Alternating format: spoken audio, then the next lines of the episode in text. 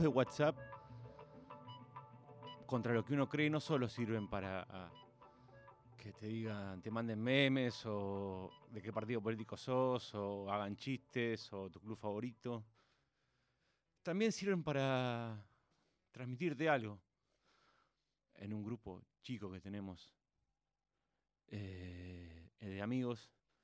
Un amigo mío me mandó una nota del 14 de julio, creo, de una contratapa de página 12 de Jorge Don y el polaco Goyeneche, escrita por Juan Ignacio Provéndola, en la cual contaba que Jorge Don, que era un bailarín muy famoso en los 80, había ido al programa de Cordialmente, de ATC de Mareco, Juan Carlos Mareco, otro tipo que tal vez conocen o no, pero para eso está Google y para eso está el Internet. Al lado suyo estaba el polaco Goyeneche. Don había estado muy molesto porque había querido televisar su vuelta a los escenarios en la Argentina vía Canal 7 y no se lo habían dejado. Y estaba sensible. Y el polaco Goyeneche empezó a cantarle Naranjo en Flor y en un momento Don lo agarra de la mano y le da un beso cuando termina la canción. Ese hecho que dejó a todos muy pasmados en esa época coincidía, como cuenta la nota, con el lanzamiento de Locura de Virus. Y ese momento me trajo a mí el recuerdo de estar un día viendo Badí compañía. Y apareció un señor que se llamaba Federico Moura, con unos movimientos que yo no había visto en ningún lado y que me parecían hipnóticos. Y no podía dejar de ver la pantalla ante los comentarios horrorizados de mi madre de por cómo se movía el señor Federico Moura. Y así fue como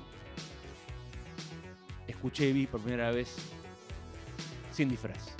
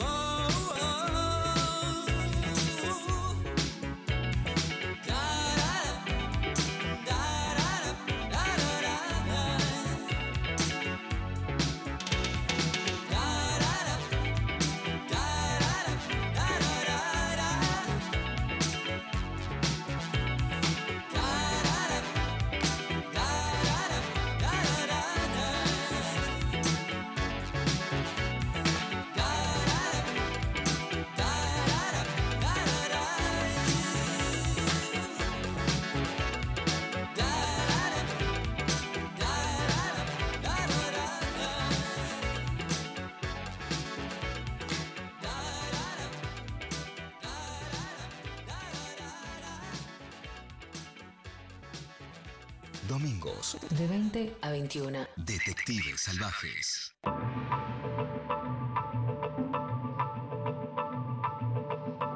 Somos los detectives salvajes. El que me hace la seña es detrás de la pecera en teclados, Pablo Barca. Iván López en la producción. ¿Quién les habla? Martiniano Cardoso. Y ya estamos en comunicación con el invitado de hoy, eh, con el señor Fernando Martín Peña, que, mm, eh, a ver, teórico, eh, mm, escritor de libros de cine, cineclubista y este, profesor bueno, tiene la copia, hizo, realizó la copia más larga que me, que me, que me, que me corrija si me equivoco, pero realizó, encontró la copia más larga de Metrópolis de LAN y obviamente tiene mm, ese gran programa que se llama Filmoteca, del cual tuve el placer de ser parte de su equipo de producción. Y por suerte, em, Claudio Martínez en la TV pública dijo, ¿cómo que no está al aire Filmoteca? qué es eso? y van a volver él y em, Roger Cosa, si no me equivoco. Muy buenas noches, Fernando Martín Peña. ¿Qué tal, Martino? ¿Cómo andás? Bien, todo bien. Menos mal que lo dijiste, porque si no yo iba a denunciar que había acomodo acá. No, jamás, jamás, jamás. No, ¿cómo era cómodo? No, no, no, no, no, no. Este, ¿cuándo, ¿Cuándo vuelve Filmoteca, Fernando? Y tenemos que grabar este viernes, el viernes 3, eh, como para salir el 4. El 4 y el 5 serían, porque vamos, antes era diario el programa y ahora vamos a salir sábados y domingos, por lo menos durante este año. Está bien, está bien. Eh, sí, muchos no nos explicábamos por qué no estaba al aire Filmoteca, eh, pero por suerte nada. Eh, alguien con criterio dijo, que Claudio dijo, oigan muchachos, me pareció una picardía. A mí me, llega la pregunta frente a tus elecciones que hicimos, que como contamos siempre, le pedimos al invitado una película, un libro eh, y un disco por X razón, que después él contará. Eh, que me pregunto si vas a arrancar con Buster Keaton como cábala en Filmoteca, como no, no, no, no, Va, a haber algo de Keaton seguramente en el año porque no puede no haberla. No, no, es imposible. Pero, no, no, empezamos con, un, con dos películas post-apocalípticas. Ah, este, está muy bien, está un, muy bien. Un, un, muchacho y su perro y la crónica Hellstrom. Ah, ok, ok. Muy bien. ¿Horario de filmoteca? Yo no las menciono mucho porque no las conoce nadie. Yo no las conozco, por eso no, Lo que hay que hacer es ir a verlas, digamos. Exactamente. Eh, eh, ¿Horario de filmoteca? ¿Cuál va a ser? Eh, mira, nos habían empezado diciendo que salía a las 12 y la última noticia que tengo es a la 1. Así que va a andar por ahí. el horario tradicional de Filmoteca, ¿no? Sí, claro. Porque en algún momento entre las 2 y la 1 de la mañana salíamos. Usted ponga, señor, señora, frente a su televisor, va, va, a estar Filmoteca. En algún em, momento entre las 2 y la 1 estamos en el aire. estamos en el aire, exactamente. Em, lo que me lleva es que quería hablar primero, generalmente empezamos por el libro, pero acá que ya, ya que te tengo, te voy a aprovechar, digamos. Eh, The General, o El maquinista de la general, eh, como se tradujo, eh, es la película que elegiste, el clásico de... Digamos que acá se estrenó proféticamente como El General, ¿no? El General se estrenó proféticamente como El General. Eh, una película dirigida... Esto era mi pregunta. Primero, cuando, lo primero que se pregunta es, ¿cuándo la viste? ¿Por qué? Y bueno, supongo que, no sé si es la primera que te abrió el mundo Keaton o la fascinación, Quiero decirles que alguna vez, cuando hicimos un especial eh, de, de Buster Keaton, una semana, cuando salíamos semanal, cuando yo trabajaba en Filmoteca, cuyo partener era Fabio Manes de Fernando Martín Peña, como se lo considera Fernando Martín Peña como el hombre que más sabe sobre Buster Keaton, este actor de la época del cine mudo, eh, hacíamos como que era, eras, me acuerdo como que te traíamos el té o te servíamos todo, como el hombre que más sabe Buster Keaton. Este... Lo que pasa es que en una época, digamos, bueno, siempre fui muy fanático de él, pero en una época me, me, dieron muchas ganas de escribir algo, de escribir un libro cuando no había demasiada bibliografía de él, te, hablo de los 90. Sí. eh, había muy poco incluso en inglés, había un par de biografías y nada más, digo, en comparación con Chaplin, claro. eh, que te hay bibliotecas enteras escritas, había tres o cuatro libros y no eran demasiado fáciles de conseguir, y en castellano no había nada.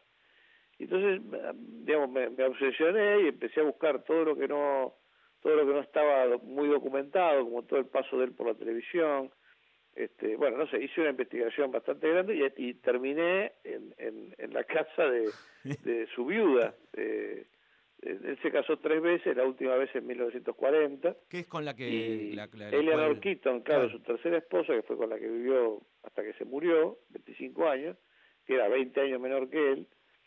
En, en, eso este, coincidía con Chaplin, había, había una coincidencia con Chaplin por lo menos ahí. Bueno, Chaplin se casó más veces. Claro, eh, pero digo, de, chicas más jóvenes, digamos. Eh, viste que uno O'Neill era bastante eh, No, esta fue la única, ¿eh? Ah, mira. tenían más o menos la edad de él. Esta fue la única vez. Eh, y, y, y le llegué a entrevistar, la entrevisté durante una mañana larga en Los Ángeles.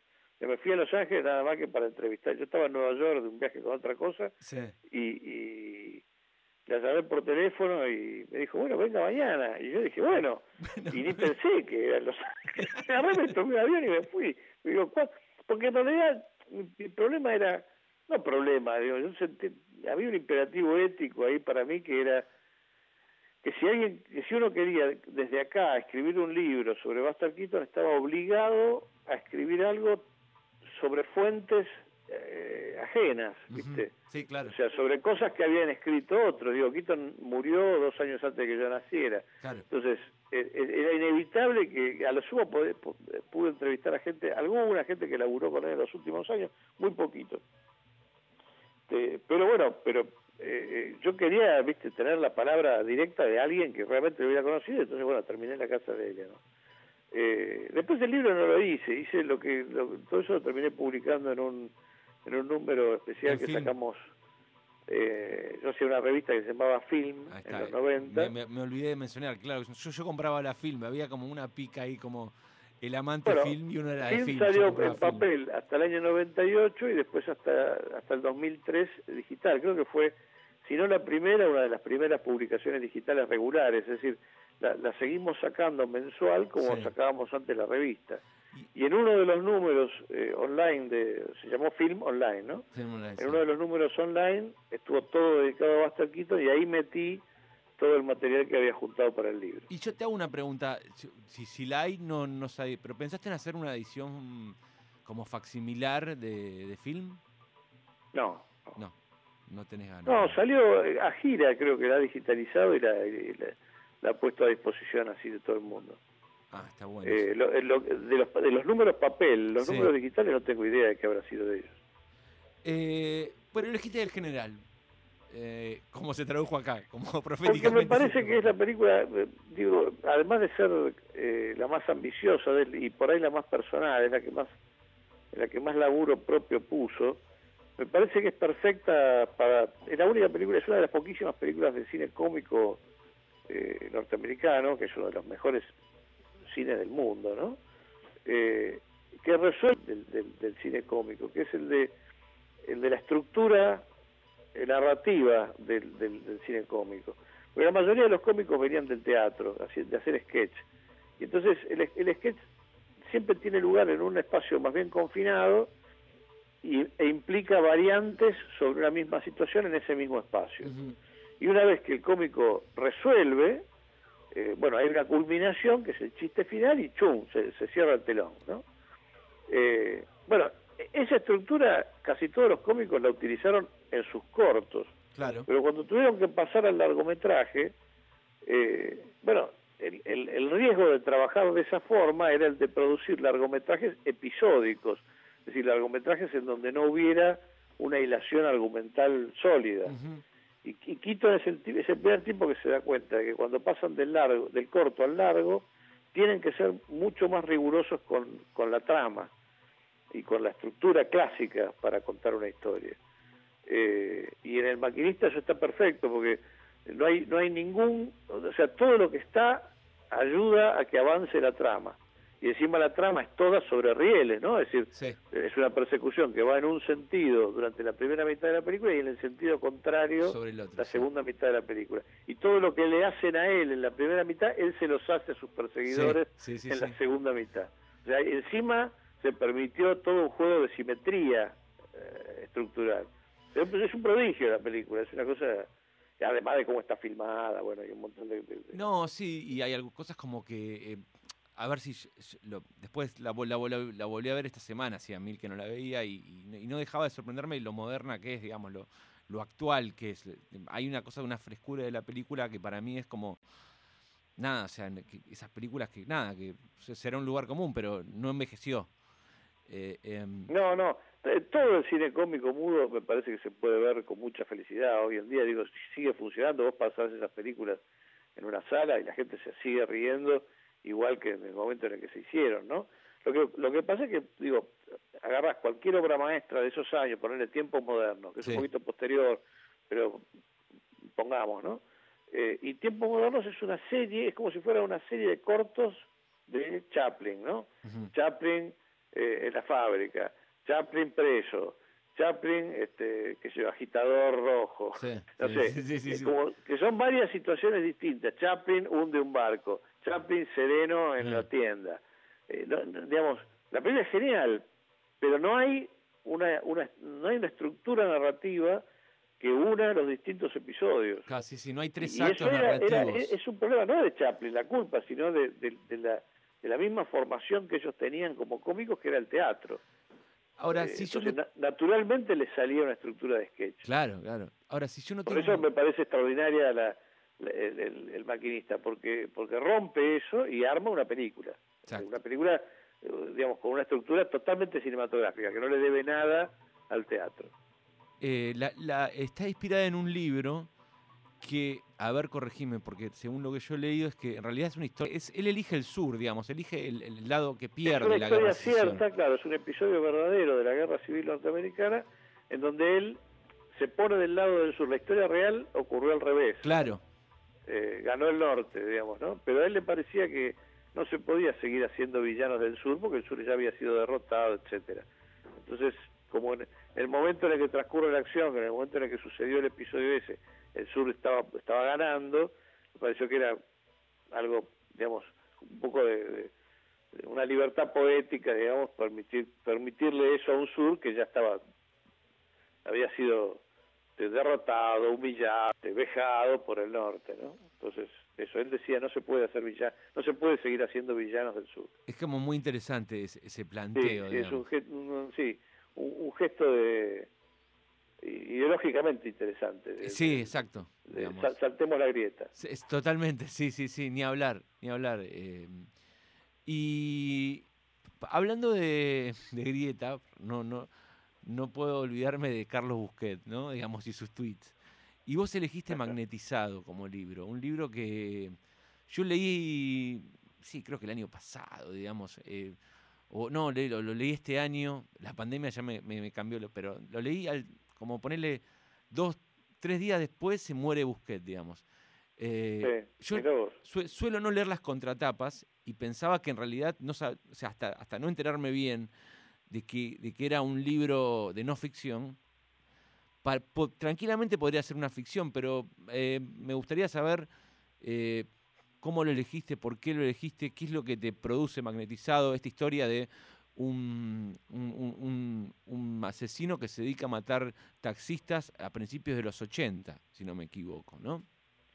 Sí, es, digamos, podría haber elegido cualquiera de las dos novelas de él, porque el otro libro también me gusta mucho. Lo que pasa es que, lo que- te digo por qué lo elegí, lo elegí porque he- ha habido muchas muertes muy terribles eh, en estos dos años, pero muchas, o sea, demasiadas, ¿viste? De Pino, qué sé yo, este, no Coco, sé, Coco Blaustein, ¿no? Pandolfo, eh, eh, Forn, ¿viste? González, se murió mucha gente querida. Sí, Coco Blaustein Eh, hace poco, digo. Coco Blaustein hace poquito, claro.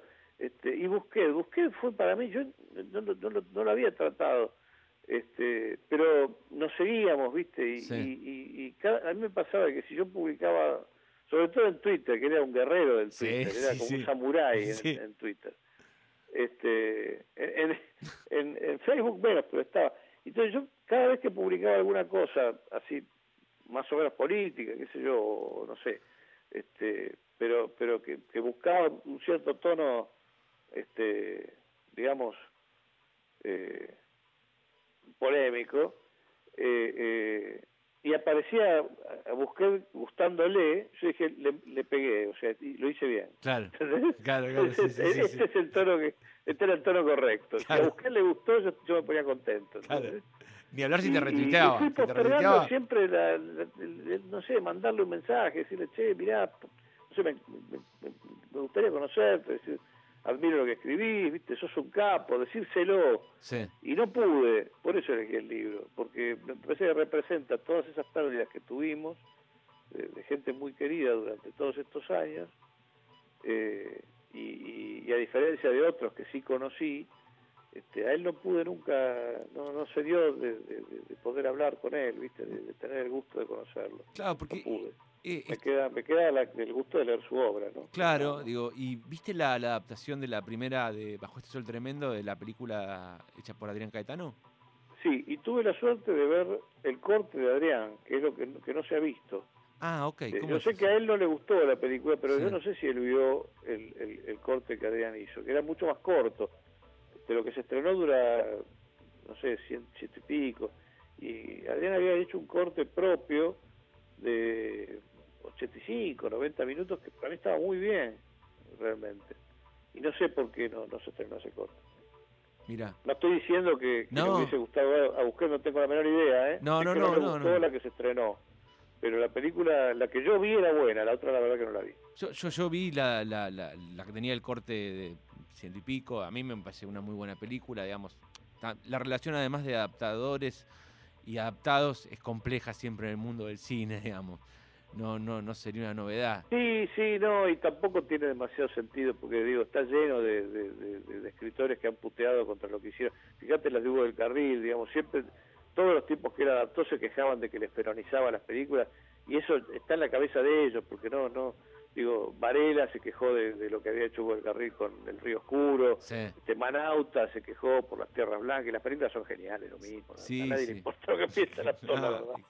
no, es como Fabio, Eh, digo. o sea, son obras distintas, Claro. ¿viste? Son obras distintas. Una vez que el tipo se la vende, sobre todo cuando estamos hablando de, este tipo de creadores, ¿no? Sí, Si, eh, si, si vos, acept- vos sos Alfredo Varela, sos un gran escritor de izquierda, bla, bla, sos súper famoso, todo bien. Aceptás venderle tu, tu novela a Hugo del Carril, y bueno, Hugo del Carril va a hacer la película que se le cante, ¿viste? y, y va a ser buenísima.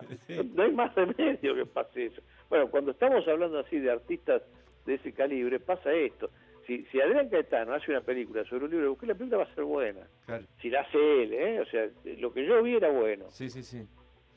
Y, y- y, digo, magnetizado en algún lado, más allá de la elección de, de, de- de- de- de esto que, que hablamos, que, que en estos dos años, y además que, que se nos fueron Pino, yo pienso, no sé, se fue Rosario Blefari, se, fue, bueno, se fueron un montón, Sí, sí, tremendo, tremendo. Palo Pandolfo, desde todo el palo, el, que- el, Coco, Blausten, digo, en Magnetizado hay algo que, que, que, que- te hacías, que sentí de la literatura de él, digamos, que, que, que Me complementaba al parece, personaje. no, me, me gust- eh, la- de, de esa de ese, de ese libro me gusta mucho el, el, el gesto de, por un lado, la forma en la que en la que trabaja sobre lo real, ¿no? Eh, en donde aparece algo que, que estaba todo el tiempo en sus en sus tweets y en sus en sus textos de Facebook, así en sus textos guerreros.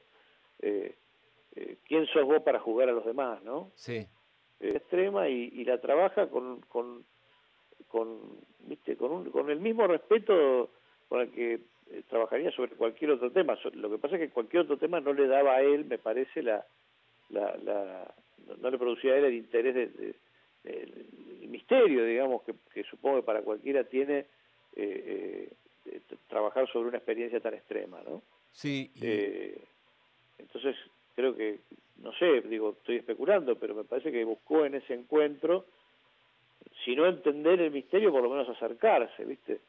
Y, y que es un poco lo, lo- lo que hizo en su momento Capote con la sangre fría, eh, tratar de, de, de- tocar lo real con tu, con tu arte, digamos, tu- con tu literatura, eh, respetándolo a rajatabla, a ver qué sale de ahí, ¿no? a ver qué pasa con eso. Sí. Me parece que después de haber escrito una novela como la que escribió, que, que se volcase con, con, con tanta contundencia hacia lo real, me interesó muchísimo.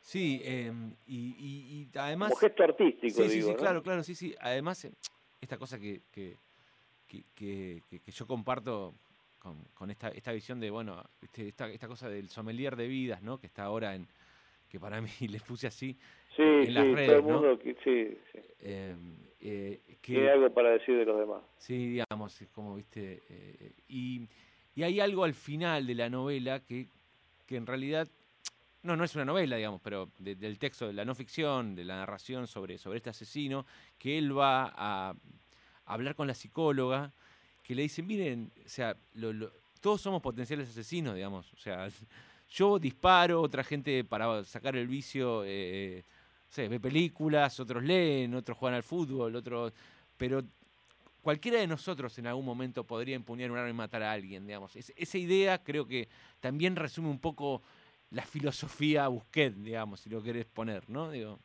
como hay algo Sí, ahí. que est- estás... eh, eh, de vuelta, es una cosa muy personal esa, me parece. Es una, es una posición de él frente a la vida.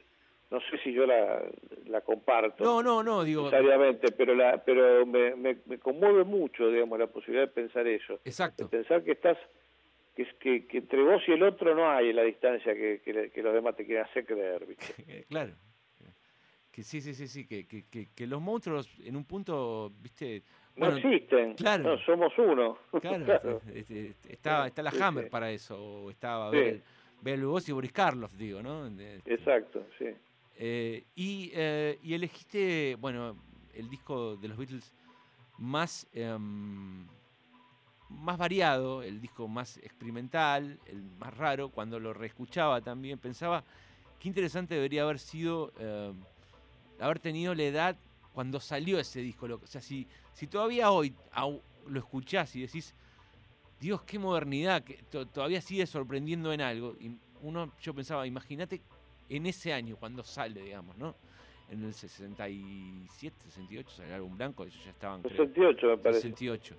Eh, ¿Por qué lo elegiste? ¿Cuándo? ¿Cómo, cómo, sent- a- cómo llevas esa elección de, de, de- del Bueno, hay, hay algunas razones este, eh, arbitrarias y otras más objetivas, digamos. Ob- obviamente amo los Beatles, todos los Beatles. Eh, la, la razón arbitraria es que yo nací en el 68 y ellos estaban grabando el disco cuando yo nací. Eh, pero la, la, la objetiva es que es un disco que yo suelo... eh, lo escucho a oscuras. Eh, y, me- y no termino nunca de, de- de- de- o sea todo el tiempo lo estoy redescubriendo no lo escucho de corrido a oscuras apago todo este me tiro en un sofá y no puedo creer lo que escucho. O sea eh, te, te, te sumerge en, un, en una cosa que, que yo de vuelta no, no no soy un conocedor de la música no no, no digo que después no se haya hecho no me interesa. Lo que digo es que eso eso para mí una experiencia fabulosa digamos, de, de- de musical no me parece que y que tiene que ver con eh, algo que se dio mucho en los 60 pero sobre todo que, que lo expresan ellos que es que de pronto lo vanguardista lo que en otro momento hubiese sido marginal de pronto se volvió mainstream o sea de pronto en el mainstream estaba la vanguardia ¿entendés? Sí. Eh, ellos no, digo, podrían haber seguido en la cómoda de cantar She Loves You, Yeah, Yeah, que lo hacían bien y además estaba bueno. Pero de golpe agarran y dice, bueno, somos grosos. ¿Y ahora qué hacemos? Ot- hacemos otra cosa. O sea, se fueron a cualquier lado. ¿Viste? Number Number nine. Nine, Number Number Nine, ¿qué es eso? Claro. En la- en- digo, y, y cada tema, te- eh, empezás a escuchar la instrumentación, ¿viste? Las, las sutilezas, las letras. Digo, todo, es, es- cada tema es una película para mí. Sí, eh, Hay algo de eso, Eh, digamos, ¿no? Como Veo de- imágenes todo el tiempo, digo, sin tomar nada estoy diciendo. Sí, que, sí, sí, digo, sí. eh, escucho el disco y veo imágenes de, de películas posibles. Es un disco para mí eh, inagotable, es inagotable. Y puedo entender perfecto, digamos, fíjate lo que ha producido, Helter Skelter, el demente este, digo, le echa la culpa al disco. Claro. Digo, evidentemente es un- fueron todos problemas de él, Sí, sí, pero, sí, sí. pero esas cosas produjo, ¿entendés? Bueno. Agarró captó la, la, la locura latente de la sociedad de ese momento y la puso y la puso en términos musicales es fabuloso lo que lo que hay en ese disco Eh, está esta como, como visión un poco, ¿no? De que, que como el- el- los crímenes del clan Manson finalizan los 60, ¿no? Eh, Eso, eso está como, eh, digo, en esta película después que hizo Tarantino en la, su última película, en Once Upon a Time in Hollywood, era una vez en Hollywood, digo, no sé, vos como, nada, como hombre de cine, no digo, para mí los, los 60 los termina se termina cuando se separan ellos ah, vos, vos decís que ahí se terminan, digamos. se terminan los 60 los terminaron los Beatles separándose y fueron tan grosos que encima tenían un disco más adentro viste Sí, porque sí, cuando sí, sale Let It Be ya se habían separado sí, sí, sí, sí, sí. Eh, no te, no te decepcionan nunca, nunca te decepcionan. Siempre, las películas, hicieron buenas películas, o sea, no hay un grupo de rock Claro. que Sí. haya hecho buenas películas, no hay. No, además O sea, hay, por buena- hay buenos documentales hechos sobre, viste, Gimme Shelter, sobre los Beatles, no sé, está el que le gusta, la quiso rodar, eh, digo, hay, hay, pero películas de ficción, o sea, La Anochecer de de un día agitado es una obra maestra. Help no se puede creer. Dirigidas por Richard Lester, digo, ¿no? Le da el pesto al cine experimental de todos los tiempos. Eh, eh, los videoclips que hacían, los videoclips no, los, los film clips que Sí. hacían de promoción de, de, su- de su- de muchos de sus temas son extraordinarios. Este, no sé, Submarino Amarillo, digo que Exacto. también no lo hicieron ellos, pero está inspirada en la música de ellos, Sí. es fabuloso. Digo, la- le, le pegaron, no, no deja- digamos, no metieron la gamba nunca, ¿viste? No, y, y nunca. Si, y si vos pensás, A Hard Day's Night está entre las películas dirigida por Richard Lester, encima un director con linaje propio ya, digamos, eh, un, director con... como- Claro, pero ellos insistieron en que fuese él y, y ellos insistieron en que Alan Owen escribiera la película, que era un dramaturgo de los de los Angry Young Men, ¿viste? Sí. Ellos participaron, o sea, dijeron, basura no. O sea, películas como las que le hicieron hacer a Elvis, no. En esta no nos perdemos. Lo único malo que salió de, de- de ellos en, en ese momento, y ellos no tuvieron la culpa, fue esa serie de dibujitos animados que eran horribles. Que Sí. por eso ellos se opusieron durante bastante tiempo al proyecto de Submarino Amarillo, porque dijeron, otra mierda como esa no. exacto. Este, una serie de dibujos animados que alguna vez le han dado por televisión que es malísima. Este, y, y entonces a partir de ahí los tipos dijeron, no, no, vamos a hacer otra cosa. Y bueno, y revolucionaron la, la gráfica, ¿no? Porque la película está llena de momentos de vanguardia gráfica que después influyeron tremendamente sobre el arte contemporáneo y incluso sobre la publicidad, ¿no? Sí, digamos, es, es imposible imaginarse los segmentos eh, eh, de, de animación de, por ejemplo, entre tantas influencias, digo, ¿no? Pero de, de Terry Gilliam en los Monty Python sin el, el submarino amarillo, digamos. Sí, ¿no? sí, sí, sí. Eh, por ejemplo, digo, ¿no? Y, y esa idea, y, y- y a qué edad lo escuchaste por primera vez? ¿Recordás más o menos? ¿El álbum blanco? Sí, o ¿cómo entraste a los Beatles? Eh, Yo aprendí a manejar un, un Winco, un Wincofón, a los tres años, al mismo tiempo que, que descubrí el proyectorcito a manija que estaba en casa. Sí, eh, es decir, descubrí las dos cosas al mismo tiempo, el cine y los discos, y me fascinaron por lo mismo, porque yo veía objetos inanimados, eh, la, viste, la cinta, que es el rollo de película, el disco, que es una cosa redonda, con un agujero en el medio, con, con, con, me, me atraía siempre mucho la gráfica de las etiquetas, yo no sabía leer, pero me atraía la gráfica, eh, y me parecía fascinante en los dos casos, que en el proyector pusieras la película y se moviera algo, y que en el disco pusiese, lo pusieses en esta máquina y se escuchara música. Yo me, viste, me, me volvía loco. y en esa, en esa época, a los tres años, en casa había un simple, el primer simple de ellos. lo De midú. un lado, Please Please Me y del otro, Love Me Do. Que perdón, que era Por favor yo. Por favor, yo. Porque Por favor, por favor, yo era, no era, discos. Era por favor, por yo, favor, era por favor. uno, y el otro era Era, eh, Ámame. eh, era por favor, por favor, yo, porque era please, please me, ¿te acordás? Y, Sí, pero no, no, traducían cualquier cosa. Era Por favor yo. Ah, ok. Y del otro lado creo que era Ámame. Ámame. Ámame, sí, sí, sí, ámame. Sí. Y entonces, Y estaba ese disco ahí. otra. Me, me- me fascinaba, no entendía nada, qué sé yo, o sea que empecé a los Beatles a los tres años. Y después pensé que en el 80, cuando lo matan a Lennon, sí, yo estaba, estaba en séptimo grado y, y en ese momento hubo una inundación de música Beatles, en el- no solo en Argentina, en el planeta, sí. porque no se podía creer lo que estaba pasando. Y ahí entré en todo lo demás.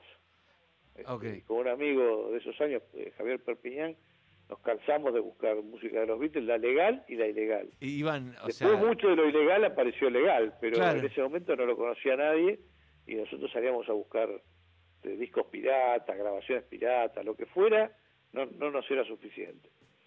Eh, y, y, y, seguiste escuchando las carreras solistas de ellos? ¿Te gustan, por ejemplo? O sea, como... Sí, sí, sí, me gusta bastante, sí. No, y aparte, eh, ¿qué otro grupo hay que los cuatro integrantes hicieron carreras solistas con éxito? Porque hasta Ringo le fue bien con discos que sacó. Sí, sí, bueno, sí, sí, porque además le componía los temas, los mejores temas se los compuso Lennon, ¿viste? Además, y Harrison. Eh, claro, y Ringo tiene algo que es, primero que lo aún, aún separados lo querían todos, porque él se seguía viendo con todos, ¿viste? Hay una cosa así. Sí, sí. Y, y, y, hay algo interesante de cuánto se lo negó a Ringo y lo importa, o sea, y, y vos escuchás el sonido de batería y hay una patente, digamos, ahí, digamos cuánto se lo subestimó a Ringo Y bueno, pero ahí me parece que hay que escuchar a los que saben, ¿viste? Charlie García siempre dijo que Ringo era este, era, era perfecto lo que hacía. Era, he escuchado en alguna entrevista de Charlie diciendo eso. Digo, ya está, yo no necesito que nadie me venga. Claro, pues habrá, viste, músicos, qué sé yo, de gente que no les guste. Siempre hay alguno que se quiere hacer ver diciendo que no le gustan los Beatles. Bueno, está bien. Sí, claro. O sea, sí, sí. Sí, decir, hacer lo que quieras. Sí, no te gusta yo. Yo, yo hay un video que recomiendo siempre de, este, ¿cómo se llama? Eh, el, el, autor de West Side Story, de la música de West Side Story. Eh... eh bueno, eh, no, no me viene ahora a la cabeza. Bernstein. Eh, Leonard Bernstein. Bernstein, sí. Leonard Bernstein. Leonard Bernstein, tiene, un, tiene dos videos o, un video largo ahí en YouTube, no sé si es uno largo o está dividido en fragmentos, pero yo lo vi, es fascinante, el tipo te los explica. Dice, ¿por qué son, por qué lo que hacen es gran música? Y él es uno de los grandes compositores del siglo XX, ¿no? No es un Gil. Eh, entonces, bueno, digo, está bien, sí, podrá haber... seguramente hubo músicos más virtuosos, ¿viste? Eh, qué sé yo, hubo tipos que tocaban mejor la guitarra, pero hasta eso, también ahí fueron grandes, digo, Harrison necesitaba un solo de guitarra extraordinario para, para guitarra vas a llorar eh, y lo llama Clapton. Para, no es para, es claro, y claro, para, sí. Este, a, McCartney se le ocurre eh, hacer un tema tipo Beach Boys, Back to the USSR, y lo llama a los Beach Boys para que le hagan los coros. Digo, ¿entendés? O sea, son extraordinarios.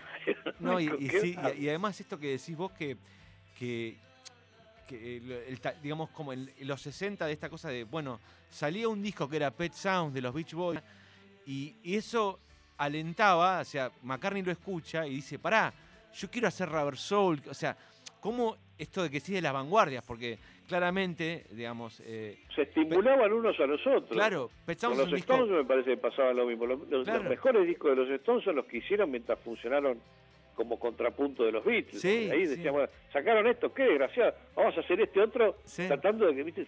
sacaban lo mejor de los otros artistas. Sí, sí. Eh, eh. era, era un momento en general, obviamente, es uno de los grandes momentos de la, de la cultura. Sí, total.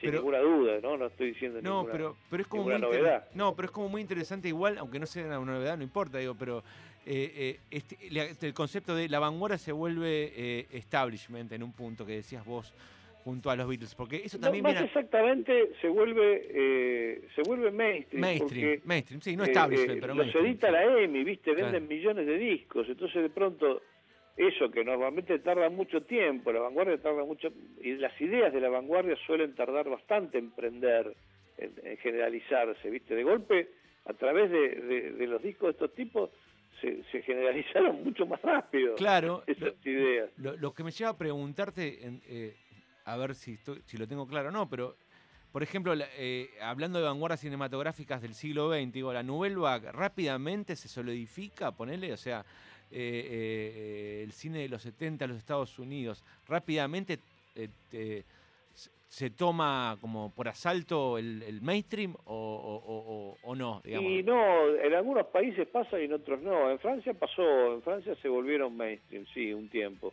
Godard fue mainstream durante casi todos los 60. Eso es una locura pensar, digamos, ¿no? Que, un cineasta como Godard fue mainstream. Resné, digo, Resné hace Hiroshima y hacen cola para ir a ver una película que si se, si se hiciera hoy habría que, bajársela por, por, por pirata porque no se estrenaría en Argentina. O, la programarías vos en el Malva, digo, ¿no? Solamente, o, o, se vería en algún festival. Lo mismo hace un año en Mariembada, hace un año en colas para ver para verla en el cine, artículos y artículos en los diarios. Claro. Porque esa es una de las grandes eh, eh, pérdidas de, nuestra de nuestra cultura popular, ¿no?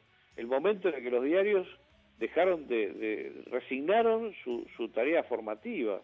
Porque digo, eh, los, diarios siempre hicieron política, ¿no? siempre se, digo, la nación se hizo para hacer política. La Clarín también, claro. Entonces eso no es sorprendente, a mí no, no, me, no me asusta la bajada de línea ideológica de los diarios, porque los diarios siempre se hicieron para eso. Pero al mismo tiempo también se hacía periodismo en los diarios. Eh, lo, que quiere, lo que quiere decir cumplir una tarea formativa, informativa y formativa. Que, yo, está esta leyenda, viste, de que los inmigrantes aprendían el idioma del lugar en donde, a, donde, a donde iban leyendo el diario. Imagínate los inmigrantes de hoy si tuvieran que aprender a leer con, los diarios como se, como se escriben hoy en día. No, no, sí, sí, Estarían todos chocándose contra las paredes. Sí, sí, sí. Eh, eh, el periodismo resignó, renunció deliberadamente a esa tarea formativa. Y hoy no tenés nada de lo que era el periodismo en los hasta, te llega hasta los 80. Eso te iba a decir, sí, yo supongo que vos leías ensayos en los diarios, ¿viste? Para escribir crítica de cine tenías que saber escribir en serio. Y además escribir en términos periodísticos, ¿viste?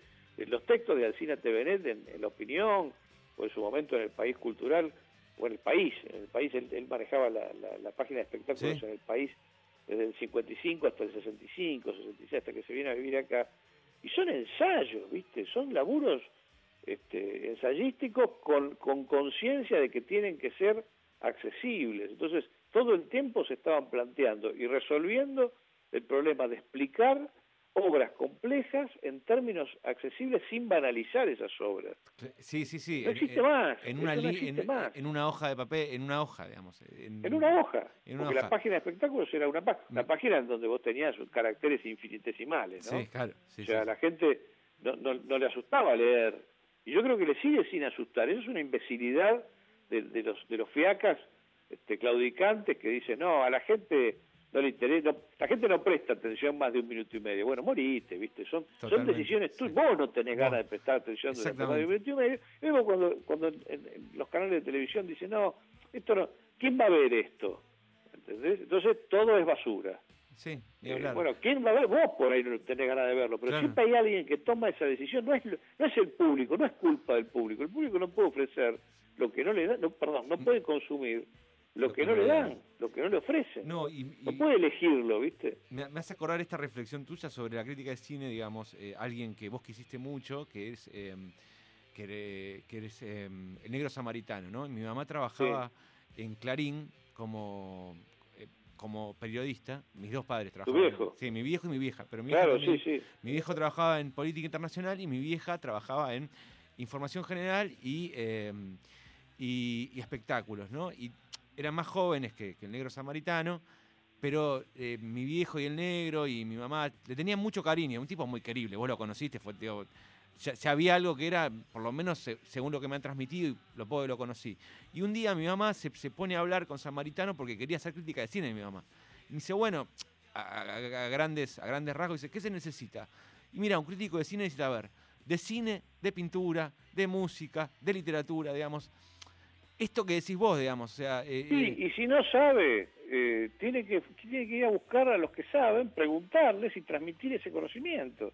Eso era el periodismo en algún momento. El tipo que no sabe va, pregunta, y el talento que tiene consiste básicamente en, en la capacidad para divulgarlo, para hacerlo saber, para mostrarlo, como hace Paenza con la ciencia, ¿viste?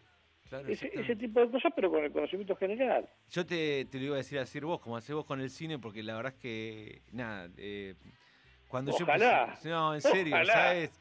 Eh, para mí fue, la verdad que fue, eh, fue una de las cosas más divertidas y Además, eh, te lo voy a decir ahora que estoy lejos, pero te copiábamos muchos DVD con Otone de las cosas que traías, de las vanguardias, esas cosas que no íbamos a conseguir y, las tengo todavía guardadas.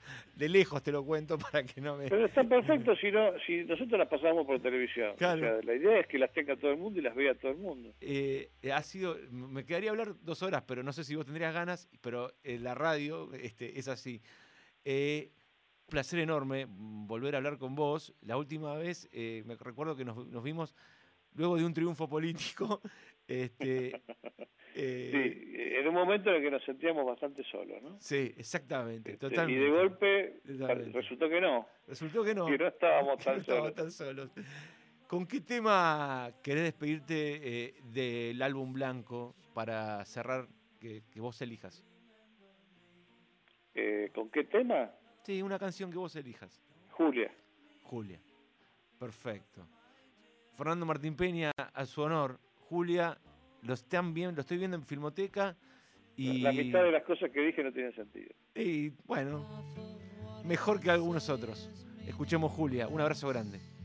Otro grande para vos y gracias. ¿eh? No, por favor.